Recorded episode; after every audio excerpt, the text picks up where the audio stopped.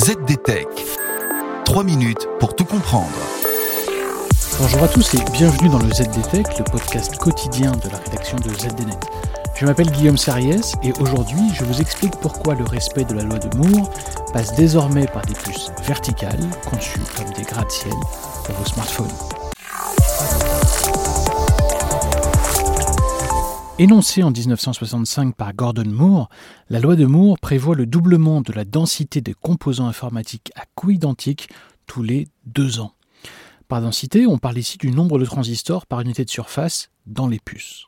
Reste que si la loi de la gravité est implacable, la loi de Moore, elle, est beaucoup plus aléatoire. Concrètement, pour que cette loi de Moore continue d'être vraie pendant encore quelques années, industriels et chercheurs disposent de trois leviers d'action.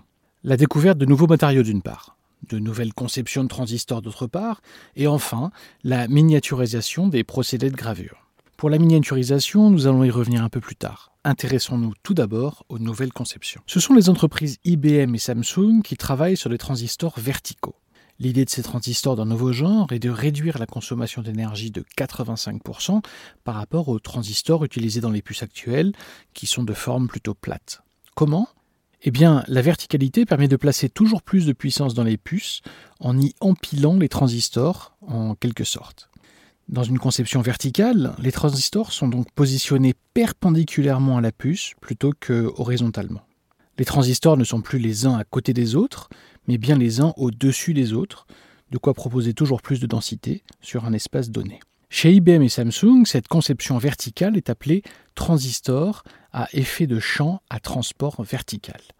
A noter que dans le monde du stockage, l'architecture verticale n'est pas tout à fait une nouveauté. Dès 2017, Western Digital et Toshiba proposaient une technologie de stockage nommée Flash 3D. 3D pour signifier bien sûr la verticalité de ces puces, composées de 96 couches de cellules de stockage. Car ici aussi, dans le monde du stockage, les cellules flash sont empilées les unes sur les autres comme de minuscules gratte-ciel. Mais ces efforts de conception de puces ne seraient rien sans un travail conséquent en parallèle sur la finesse de gravure des composants. Samsung travaille depuis 5 ans sur des puces gravées en 5 nanomètres. Ce sont ces puces qui équipent les derniers smartphones de Samsung, les Galaxy S21 par exemple. Mais IBM teste une finesse de gravure deux fois plus fine. Oui, le géant de l'informatique mise sur une puce à conception verticale et gravée en 2 nanomètres. Un test est en cours avec une puce de la dimension d'un ongle qui contient, tenez-vous bien, 50 milliards de transistors. Et voilà, normalement on a fait le tour du sujet.